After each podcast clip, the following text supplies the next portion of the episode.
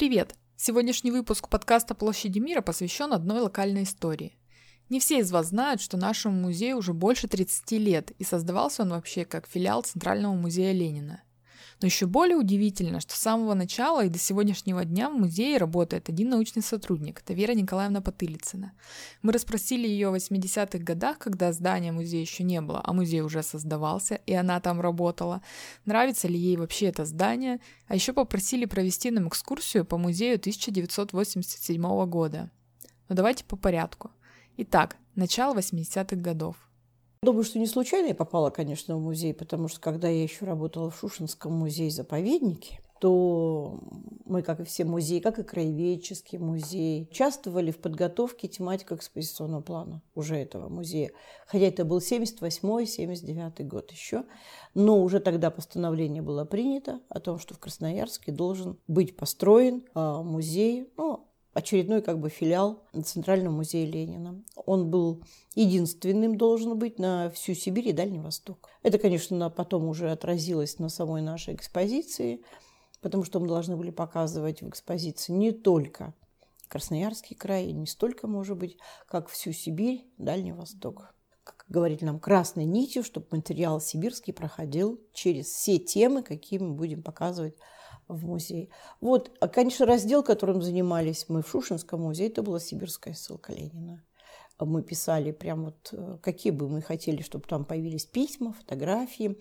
Конечно, основываясь на том, что было в Шушинском музее, потому что это все уже было опубликовано, либо экспонировалось, ну, какие-то вот выборку делали и что-то предлагали, чтобы было в будущем музее. А уже потом, по иронии судьбы, я потом уехала работать на БАМ Шушинского музея. Правда, проработала там не очень долго, но это я работала заведующий музеем агитпоезда «Комсомольская правда», который ходил по Байкало-Амурской магистрали, по строящейся, по всем веткам буквально, и по Транссибу, там, где нельзя было, допустим, пройти или нужно было встретить какую-то пропагандистско-художественную группу в аэропорту. Естественно, на БАМе этого еще ничего не было. Мы должны были либо в Иркутск пойти, либо в Улан-Удэ, либо в Хабаровск, или в Благовещенск. Вот, собирали материалы о том, как идет стройка, о лучших людях. Ну, это как всегда, наверное, во всех музеях. А потом уже мне позвонили и сказали, вот есть такая ситуация, нужен научный сотрудник во вновь создаваемом музее. Не было ни штатов, не было ни директора, никого не было. Была рабочая группа, но она такая была на общественных началах, так же, как вот сотрудники Шушинского музея. То есть они собирались на какое-то время, писали, потом приезжали в Красноярск, обсуждали это в крайкоме партии, там был определенный человек, зав. отделом культуры, который собирал весь этот материал и анализировали, и замечания свои делали какие-то, и посылалось все это в Центральный комитет КПСС, не больше, не меньше, в отдел науки. Именно не отдел пропаганды занимался, а, музеями, отдел науки. И там тоже свои вердикты выносили, замечания, возвращались эти документы здесь дорабатывали. Ну вот, видимо, для того, чтобы как раз работать над такими документами, и решили создать дирекцию музея. Но пока, видимо, кандидатуры директора не было, то это был 83 год. В марте я приехала в Красноярск, ну, раз позвали, надо ехать. 1 апреля 1983 года просто приказом по финхозотделу крайкома партии у нас прошли два человека. Это секретарь приемный, а наша машинистка, потому что очень много печаталось вообще материалов. Каждый раз нужно было все э, замечания переделать и в тематику экспозиционный план внести, а он ни много ни мало состоял из 13 разделов и отправить, допустим, потом на проверку в Москву. А уже и научный сотрудник отдела фондов был принят тоже с 1 апреля. А 7 апреля состоялось бюро крайкома партии. Было все на очень солидном уровне. На этом бюро утвердили меня как старшего научного сотрудника музея. Не предполагалось, что это будет очень большой штат музея, особенно творческий, научных сотрудников в первую очередь. Всего три человека нам сразу сказали. У вас будет три человека. Ну, типа, что вам там делать? Все же будет уже готово.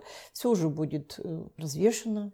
Будет так. Иногда какие-то рабочие моменты вносить дополнения или замечания, исправлять. Ну, потом это вылилось в несколько лет переделок таких, что мало никому не показалось. И 7 апреля меня утвердили, и вот мы начали работать. Нам передали всю документацию, которая была ранее доработ... наработана уже. И мы начали вносить изменения, замечания исправлять по тематике экспедиционному плану. Работать в краевой библиотеке. Там был такой очень интересный обменный фонд книги, которые были списаны, но они являлись дубле, дублетными, как бы, то есть ну, несколько экземпляров таких книг могло быть в самой библиотеке. И мы по определенным спискам, которые у нас уже тоже существовали, подбирали, допустим, библиотеку семьи Ульяну, чтобы совпала дата издания этой книги, название, соответственно, и автор тоже. И мы набрали очень приличное количество, и сейчас у нас есть в фондах ну, такой хороший материал книг именно 19-18 века, которые, в общем, достойно можно представить в любом музее. Конечно, не значит, что мы полностью библиотеку смогли восстановить по этим спискам, но кое-что нашли. Естественно, что работали над тем, что что-то найти, посмотреть в архивах, особенно в местных, э, какие бы материалы могли появиться как раз вот сибирские. Вот для этого почти все архивы, ну вот если я могу сказать, то я от Иркутска, Иркутск, Красноярск, соответственно, Кемерово, Новосибирск, все архивы вот этих городов и библиотеки, естественно, научные, были отработаны для того, чтобы найти материалы по этим областям и краям, чтобы они были представлены тоже и за годы войны, и как бы и революционные годы, если это была возможность. Какие-то требовались, допустим, для будущей экспозиции макеты, может быть, да, то мы тогда договаривались и ездили здесь в Красноярске. Обычно это были, конечно, мы не сами ехали, вот прям приехали с улицы и говорим, нам нужен макет, допустим, типографии газеты «Искра», как в Лейпциге она была сделана, да. Э, такие альбомы с чертежами, с фотографиями, они существовали и они существуют сейчас. То есть вот можно, нужно было создать именно такой макет, вот как он уже утвержден, конечно, Центральным музеем Ленина и так далее. Ну а у нас установка еще была такая в нашем музее, что мы макеты не будем делать большими, как делались в многих филиалах. Например, все филиалы имели квартиру кремлевскую и кабинет Ленина в Кремле в натуральную величину. Ну, то есть как бы какой-то угол выгораживался, и вот тогда все там мебель подбиралась, шкафы, там карты, все-все-все. Нам сказали, и все были согласны, времена изменились уже. Будем делать, ну и для удешевления проекта, а у нас вот практически метр на метр такими кубиками. Это вот у нас теперь в красных залах что осталось? Это разлив, это кабинет и комната в северном флигели в горках такого типа, то есть не, не очень большие. Конечно, исключение составляли это диорама Шушинская, Старая Россия и макет Катека. Начали сразу посылать по э, каким-то другим филиалам или другим музеям для того, чтобы как-то обогатиться опытом новым. Мы уже говорили, что музей в Красноярске строился как 13-й и последний филиал Центрального музея Ленина. Сам же Центральный музей находился в Москве и открылся в 1936 году. Сейчас это здание занимает Музей Отечественной войны 1812 года, и это филиал Государственного исторического музея. До того, как построился Красноярский филиал, были еще также музеи в Ульяновске, Ленинграде, Киеве, Тбилиси, Львове, Баку, Ташкенте, во Фрунзе, в Уфе, Казани и Куйбышеве. Ну, первая моя поездка была в Киев. Они буквально за год до этого построили красивые новые здания на Крещатике 2. Самое было современное по тем временам. Потом мы решили, что мы их переплюнули. Но не очень, не в техническом плане, конечно. Как раз это был май 83 -го года сразу же, да. Потом это были, ну, потом, конечно, это был Ленинград, потом, ну, и, конечно, московские музеи, соответственно. Командировки это была, наверное, основная работа, потому что очень много командировок, особенно в Ленинград, потому что мастерская проектная и художественная по оформлению нашей, нашей экспозиции находилась в Ленинграде на улице Каляева, занимали там две огромных квартиры бывших коммунальных. И вот там находились наши авторы, Коротков, Бахусов и Ревин. Это было их рабочее место. И еще одна такая же квартира на этом же была, на этой же площадке. Это все художники, кто занимался нами. Это была очень большая компания художников-оформителей. Очень много молодых было ребят, которые занимались буквально почти каждым разделом занимался отдельный художник. Вот если 13 было разделов, то художников намного, конечно, было больше, потому что кто-то занимался только картами, кто-то занимался только шрифтом, допустим, тех текстов, которые будут нанесены на стены. И естественно, что этот художник-шрифтовик Это была девушка Таня Шиповских. Она и приезжала сюда, и потом жила с нами почти целый год, потому что все потом печаталось. То, что в печатном виде должно было быть, печаталось в типографии все. И она должна была все это выверять, вычитывать, чтобы потом, ну, не дай бог, не было никаких ошибок. Конечно, мы все этим занимались. Постепенно, еще до открытия музея, уже начали набирать штат экскурсоводов. Они назывались у нас лекторы-экскурсоводы. Их должно было быть 10 человек. Первая пятерка пришла в 86 году, пятом, даже в 85-м. И они сразу же все отучились по несколько месяцев в Центральном музее Ленина. По другим филиалам тоже так же ездили. И потом чуть позже еще одна пятерка была набрана. И все занимались изучением материалов и чтобы быть во все оружии. Естественно, просто помогали где-то помыть, где-то потереть, то, что уже какие-то, если тематические комплексы уже были готовы, ну или не к, не к сдаче, конечно, а хотя бы были закончены в экспозиционном плане. Здание музея начали строить еще в 1982 году на Стрелке вместе с филармонией и открыли только в 1987 году. Все пять лет коллектив музея уже работал. Где и как это было, рассказываем. Мы когда э, вот нас, так сказать, в апреле 83 -го года я пришла работать, то нам выделили э, одну из комнат, ну, это такая аудитория была в Доме просвещения, где сейчас краевой суд. На втором этаже, вот как раз у нас окна выходили на Краскон, поэтому запахи ирисок которых я сейчас вообще никогда не ощущаю почему-то, тогда это просто было вот идти на работу в запах ирисок и цветущих яблонь обалденных вишневого и белого цвета, которые окружали здание. Мы сидели там какое-то время, ну, какую-то мебель выделили. Вот как раз мы в одной комнате все сидели. И машинистка, и научный сотрудник отдела фондов, я, и директор несколько, немножко посидел с нами еще также вот в одной большой аудитории. А потом нам дали здание рядом, я сейчас затрудняюсь, как это сказать, раньше мы говорили рядом с Золотой осенью, на Маркса. Э, Маркса 133А. Двухэтажное здание сейчас вот так красиво отделали. У нас уже было там книгохранилище, немножко в комнату уже для фондов, где мы собирали какие-то вещи. Все оборудование было сделано у нас в Красноярском крае все вот наши движущиеся газеты, правда, которых вы не застали, а, все эти кассетные установки, ну, по красным залам, если судить, да, все это было сделано, ну, вообще все стены и все витрины, все сделано было на красноярских заводах. Все, буквально.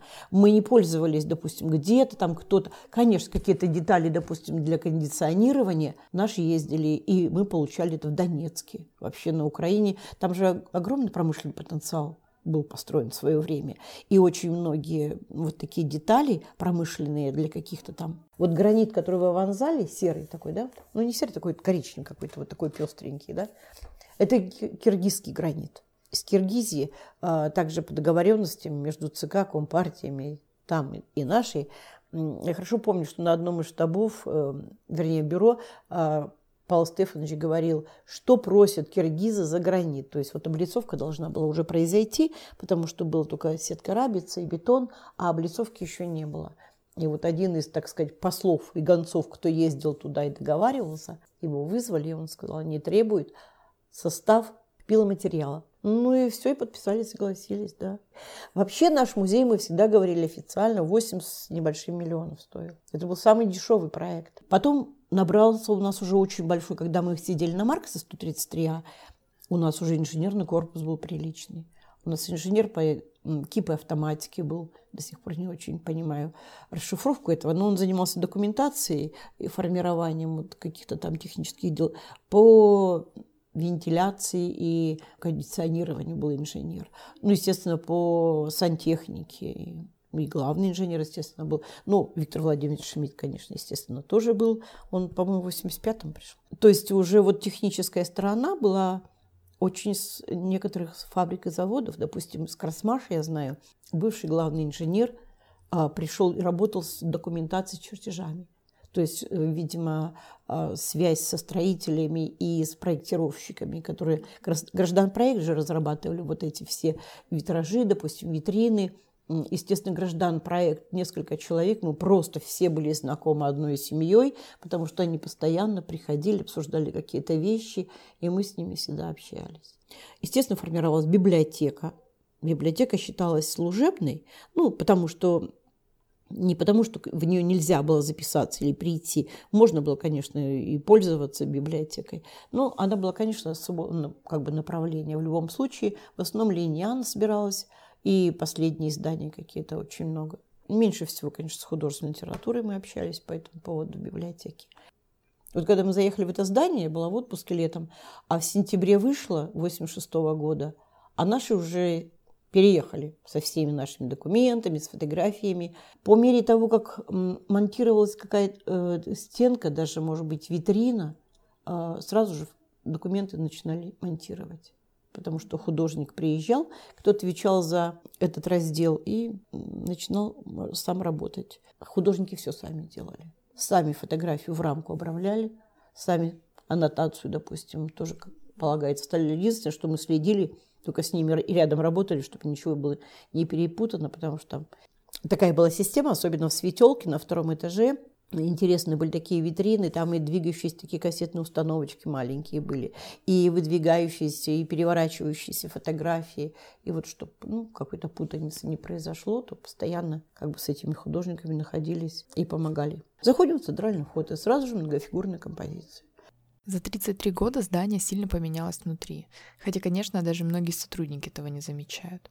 Мы попросили Веру Николаевну рассказать, как оно все-таки выглядело в 1987 году, и рассказать, что было вместо платформы или в центре светлых залов, как посещали Старую Россию, или как такая огромная бронзовая фигура большевиков попала в музей. Или вот еще, что за загадочная штука полиэкран. Сейчас все расскажем. Заходим в центральный вход, и сразу же многофигурная композиция. Вот это было как бы зал торжеств считался, да. Конечно, вот не было платформы, естественно, а, многофигурная композиция, она монументальнее смотрелась, потому что мы подходили, еще какое-то было расстояние до их ботинок. То есть как бы они в любом случае были чуть выше, мало того, что они просто по объему другого, конечно, намного больше, чем просто человек. И вокруг были просто э, светильники, и по контуру, по-моему, там ну, такие были живые цветы, такие типа традисканцы, которые могут выдержать и свет, и без света, и такую вот обстановку. Вот они, такие вот цветы росли. И потом входили в Старую Россию. Закрывались двери, и автоматически включался свет, выключался голос, включался, допустим, там подсветка шла по определенным группам. Ну, вначале рассвет как бы там поднимался вот этот задник, да, он базарный воскресный день. И потом рассказ шел по этим э, группам отдельным людей, э, что были на этой площади. Запись, которая включалась в диораме «Старая Россия», сохранилась в фондах музея. Вообще она длится три минуты, мы даже как-то публиковали ее на странице музея ВКонтакте, вы можете найти ее там. А вот небольшой фрагмент.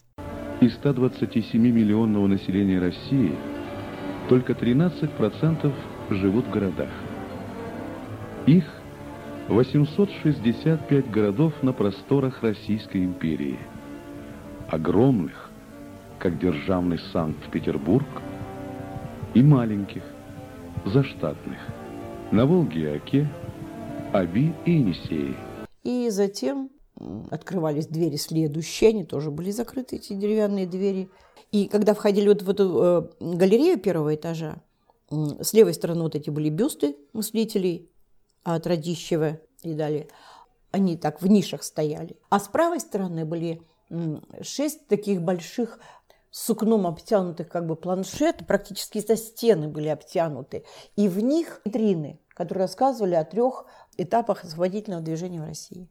Причем это вкрапление было, допустим, если о декабристах разговор шел, это просто ксерокопия, значит, странички «Русской правды» и фотографии вот пятерых помеш... повешенных и кол. И обложка журнала, вот колокол, по-моему, настолько подлинник есть. Далее поднимаемся сразу же вот на уровень по ступенькам, э, потому что обвод первого этажа, это был, были по внутреннему, вот особенно обводу, э, Такие были по четыре планшета, тоже с синим сукном обтянутые, э, для временных выставок то есть чтобы легче было. Вот они были с перевертыванием. Они как-то вот тяжелые, конечно, были очень, и такие очень длинные, и большие. Вот. А по внешнему э, контуру это была библиотека. То есть это полки книжные были от потолка до самого пола, и там выставлены были книги, ну, любые книги, касающиеся Ленина, там, исторических каких-то вещей. Второй этаж, это был балкон на самом деле. Потом Сергей Ильич убрали перила, они такие были кожаные, вот такие хромированные трубы были, э, перил этих. Пространство было, можно было просто заглянуть вниз и увидеть эти полки книжные от потолка, э, вернее, от пола до потолка. Но каждая между полками были вот портреты еще 18 писателей. То, что выбрал сам лично Петр Николаевич Мишалкин, сам расписал в последовательности. Вот они находятся в фондах сейчас, ну и вот часть в красном кабинете, э, в красных залах. Вот это писатели. Это, по мнению Петра Николаевича, это были писатели наиболее упоминаемые в произведениях Ленина. Видимо, рассчитывался. Так что можно ему поверить. Поднимаемся мы вот э, с ветелки, а сразу же по центру стоял такой подиум гранитный, на нем латунный такой блок, э, написано 10 22 апреля 1870 года а, родился В. И. Ленин. Так, по кругу, если пройти, там выдавлены просто такие буквы были латунные. Ничего сверху не свисало. А вот на фоне фресок, которые уже никто не помнит, как они выглядят закрытые, то есть, значит, весна, лето, осень и зима, начиналось, значит, там с семьи Ульянов фотографии, похвальный лист, там, ну, вот такие вот общие, известные на тот момент были уже вещи, потом, значит, вот какие-то гимназические. Во-первых, у нас медаль золотая была по окончанию школы, это была как бы имитация, ну, как имитация медали, и не муляж это. Короче, в каждом филиале были такие медали, их, видимо, Вообще это монетный двор их как бы отпечатывал э, специально вот по заказу Центрального музея Ленина. И вот Шушинский музей, они раньше в экспозиции до 1970 года имели в своей экспозиции, но коль так случилось, что они просто в фондах ее держали, а тут нам вроде бы, они на временное хранение нам ее передавали. А потом мы поднимались по левой лестнице уже на второй уровень светелки, и слева был большой блок витрин Казань, потом Самара период, и два блока было по Петербургу. Приезд только его, а потом уже организация Петербургского союза борьбы, арест и ссылка. И вот эта проходная галерея речная, которую мы сейчас называем, здесь был как раз карта была, во-первых, там, где у нас стена перед окнами длинная, рельефная карта, путь Ленина в ссылку, ну и какие-то поездки его здесь, когда он бывал в Красноярске, там, в Минусинске, в Тесинское выезжал, в Армаковское во время ссылки. И правая сторона, где сейчас закрыта и как бы сплошной просто такой треугольные стены, да, это были витрины. Но витраж был открыт, то есть речной галереи э, мы видели триптих э, Старый Красноярск. Вот и далее, значит, Шушинская, но напротив стояли два э, стенда, вернее, два пилона таких, и на них были вот э, Маркс и Энгельс, вот эти тоже бюсты, которые сейчас тоже в красных залах стоят. И там латунными буквами слова, значит, учение Маркса. Всесильно, потому что, наверное, слов уже. Нет, а слова остались, они зашиты гипсокартоном. Вот, и затем мы шли, как бы в диараме Шушинская, смотрели. Документы не были одинаковыми, и материалы. Там где-то карта, где-то только текст наборный буквами. Первые годы у нас самое главное была э, головная боль. Это когда буквы у нас дети отковыривали и уносили с собой. И мы должны были опять приклеить так, чтобы... А когда их не было, это было всегда... Это, у вас там буквы нет, и у вас слово неправильное. Это было просто всегда прикольно. В стенах, где сейчас у нас стаканы стоят, Здесь было пять витрин. Это были годы реакции, ну, то есть это после подавления Первой русской революции, и то есть до 10 года. Слайдовый пояс, это все сохранилось с музея Ленина, просто поменялся сам материал.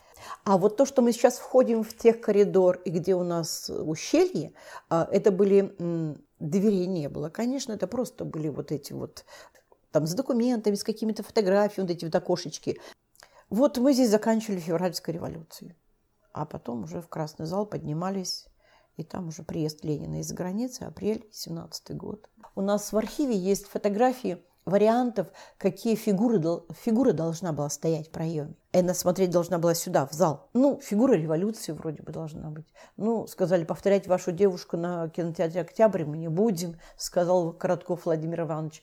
Ну, из вариантов есть, она, видимо, скорее всего, такая из пластилина. Эта фигура такая, потому что грубоватая как-то так сделана. Черно-белая фотография, мужчина такой какой-то, сильный такой лакон. Ну, вот не случилось. Денег не хватило, видимо. Ну, во-первых, то, что у нас гипсовый стоит Ильич у окна в синих залах, да, у конторки, он тоже должен быть бронз. Вообще все должно было переведено в бронзу, потому что вот эти портреты бронзовые, а потом соратники бронзовые. Ну, хотя у нас ведь не очень много вот, художественных произведений, но зато он не сделан только для нас, нашего музея. Они не повторяют какой-то другой филиал. Вот. И эта фигура тоже Вашкевич тоже делал. Правда, ее так и не принял художественный совет Центрального музея Ленина. Им все не нравилось, это он у вас фертом стоит, почему у него нога такая. Вначале он на него набросил короткую куртку. И первое замечание было, он что, гимназист? Он уже ссылку отбыл, а вы тут его гимназистом. Он потом сказал, хорошо, в Сибири холодно. Вашкевич тоже, не, видимо, не был никогда раньше. Сказали, да, холодно. Хорошо, пальто набросим, холодно. Он стоит у конторки, у окна, ему дует из окна и холод, и лампа. Вот, когда мы выходили из красных залов, поднимались в белый. И тут мы должны были подняться вот в этот на четвертый этаж и пройти вот так вот через него. Вот, ну, во-первых, не было этих стен, которые вдоль идут каньона. Можно было, если очень сильно захочется, перегнуться, посмотреть вниз. Мы должны были вот так пройти, а перед нами вот на этом уровне была огромная вот до этих всех ступеней карта Красноярского края. Вот, вот светящаяся электрифицированная карта Красноярского края. Здесь стояла большая стеклянная витрина в рост человека, больше даже, потому что мы внутрь заходили спокойно и там что-то там или протирали, или убирали, когда был санитарный день. Вот там стояли большие уже кинетически движущиеся объекты. Это был какой-то у нас э, кран стапельный какой-то там, комбайн Енисей 1200, который самый последний-последний наш комбайный завод выпустил, там получил кучу каких-то медалей везде. То есть вот этого заводы, они э, были обязаны самые нов, новые продук, новую всю свою продукцию нам как бы предоставлять, потому что, ну, как в ДНХ были тогда выходит, что мы должны были все это показывать, все достижения края. Каждый зал имел свой цвет. Если красный зал был красным, то здесь пол был немножко коричневый, такой какой-то рыжеватый, даже вот э, где белые залы, да, а стены, вот это серые холстяные газеты движущиеся, а кассетные установки, ну, такой вишневый насыщенный цвет витрин внутри. Вообще в основном было везде сукно. Синее, сукно, которое не закатывалось. Оно столько времени, вот у нас сколько существует, где еще живо, и в красном же зале. Вот сколько не терли, сколько не пылесосили, я имею в виду стены – это специально на Купавинской. Выбирали, конечно, такое сукно. Вот единственное, что вначале предложили. Ой, у нас черногорский комбега на цупонно. Ой, они нам все сделают. Но качество никудышнее совершенно в этом смысле. И потом у них толстое сукно. А это вот Шмидт, я помню, ездил специально в Купавну, где-то под Москвой, по-моему, Купавинская фабрика, и вот там заказывали вот по цветовой гамме, как нам расписали художники, они все. И вот это вот заказывалось, так, видимо, километрах по-другому не скажешь. Ну, конечно, километров, господи, самолет, наверное, летали, чтобы доставить. А вот экспозицию возили вот так в папочке просто. Документы и фотографии. И так мы потом из белых залов переходим на полиэкран. Ну, как бы мы всегда полиэкраном условно называли этот этаж. И были газеты, только они горизонтальные, широкие. Они вот при определенной тоже скорости, ну, как бы должны были крутиться говорили уже о международном значении ленинизма. Вообще весь этаж должен был говорить, потому что там, наверное, ты помнишь, вот есть э, книги стоят, да, вот в, это, в, гранитных этих стенах. Вот там стояли сочинения Ленина, они так стояли. Это сейчас мы их задом вперед перевернули, Сергею Ильичу захотелось, не корочками. Тогда они все стояли корочками, собрание сочинений его. А посредине, где мы входим к товарищу «Люби меня», на определенном подиуме стоял такой вот, э, он называется чуть ниже пояса, как называется, ну пусть поясной, поясная скульптура Ленина. Ну, как бы Ленин вождь, да, такой белый, гипсовый, тоже гипсовый. Он был тоже изготовлен специально для нас, именно вот под это, как бы под, раз, под размер. Не, это была не копия никакая, в отличие от копии, которая стоит в Красном зале. Ее никогда по проекту там не было, это, вообще этой скульптуры. Один великий скульптор Щербаков, ну, он, правда, настоящий, конечно, скульптор. И вот он, он уболтал нашего директора, ему так хотелось Сибирь посмотреть. Примите в дар скульптуру, и я приеду, сам ее соберу. Ну, вот отнекивались, отнекивались, ну, ну и приняли. Хотя и Коротков, и все были против, потому что она там, она загораживает, как бы она центральное место занимает. Ну, и все, и поставили, поставили. Ну, теперь съехала она на бок. У входа стоит. Она была частями привезена, допустим, ну, как-то, пол ноги, пол руки.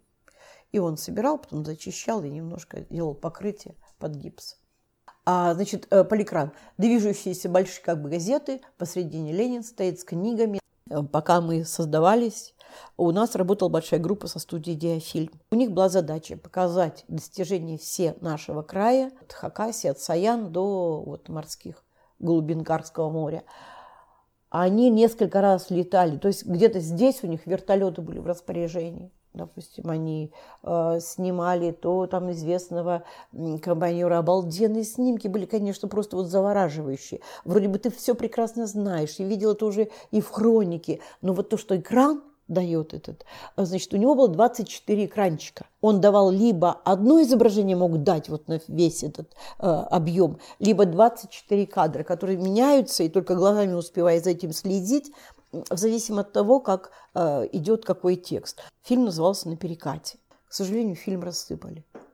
60 кода карусели, которые были внутри установлены, они давали вот эту проекцию. Слайд, цветные слайды. Особенно, конечно, красиво это была тундра весной и альпийские луга в Саянах. Вообще, конечно, красота такая И вот постоянно эти горные речки, перетекающие, очень часто их крапляли эти кадры, вот перетекающие по камням, по перекатам, вода текущая. А потом уже делали на основе этого фильма, делали фильм, по-моему, уже и по взять снежного городка, то есть слайды просто меняли. То есть технология-то была не очень такая сложная, когда уже все было установлено. И группа ТСП у нас существовала. Э, то есть э, технических средств пропаганды, но они занимались в основном только полиэкраном. Потом мы начали называть их группа полиэкран. Они по заказу могли любой компании фильм создать и там показывать. Ну, в какое-то время, в 90-е годы, этим немножко жили. Естественно, вот этим фильмом мы заканчивали, заканчивалась каждая экскурсия. Э, то есть все, Никогда не было такого, чтобы кто-то поднялся на четвертый этаж и начали в обратном направлении экскурсию. Меня это просто до сих пор бесит, когда у гардероба говорят, поднимитесь на четвертый этаж и начинайте смотреть. Сейчас, правда, можно смотреть с любой точки и все что угодно. Вот. И никогда не поднимались на лифте. Всегда вот то, что идешь пешком, обратно по белым лестницам. Потому что обязательно нужно было еще рассказать, что белые лестницы не просто так, какой вид открывается с этой стороны, какие специальные витражные э, стекла сделал Арык Саркисович, как спроектировал, что на все четыре стороны света как бы можно смотреть либо из экспозиции, либо вот с белых лестниц нашего музея. Многие сотрудники музея очень гордятся, и что там говорить, даже хвастаются зданием, в котором работают. Его архитектор Арек Демирханов. Вот послушайте, что он говорил об одном из проектов музея. Хотел бы выразить великую сопричастность Ленина народу, великую простоту и, тем не менее, и в то же время значительность и громадность этой темы. Здание как бы рождается из Красного Яра, вырубаемое резцом скульптора из уступов Красного Яра и завершаясь мощным монументальным объемом с купольным завершением. Дело в том, что особенностью нашего музея является судно «Святитель Николай».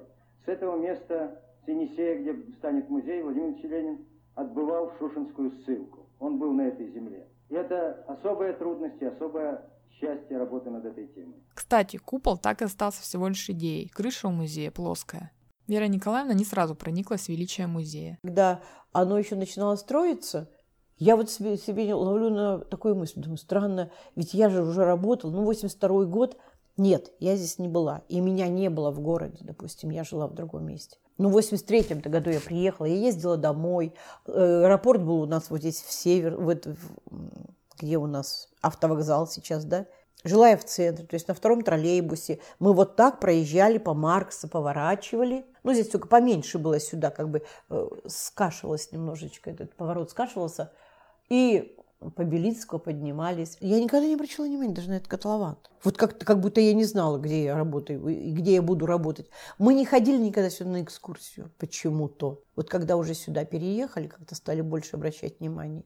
Потому что мы когда переехали, инженерный корпус был сдан окончательно. А вот этих вот стекла в фойе не было в сентябре. То есть можно было просто так вот ходить туда-сюда, вот пришел, ушел. Ну вот то стекло закрыто было в дирекцию, да, а здесь все еще кругом, потому что какие-то большие вещи завозились, какие-то вывозились, там чего-то еще столько строительного было.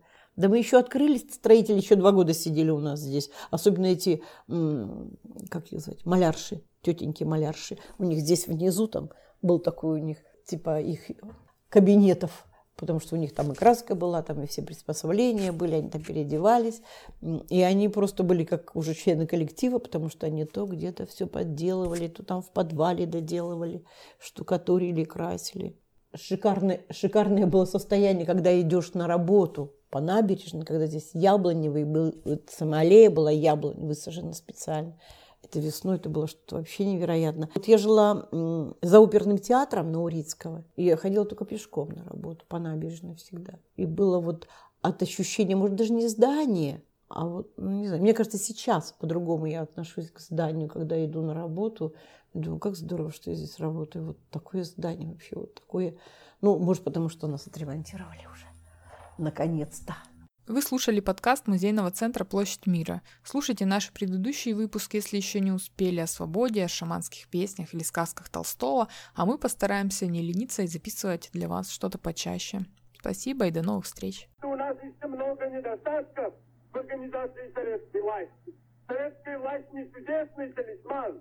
Она не излечивает сразу от недостатков прошлого, от безграмотности, от некультурности, от наследия Дикой войны, от наследия грабительского капитализма, но зато она дает возможность переходить к социализму, она дает возможность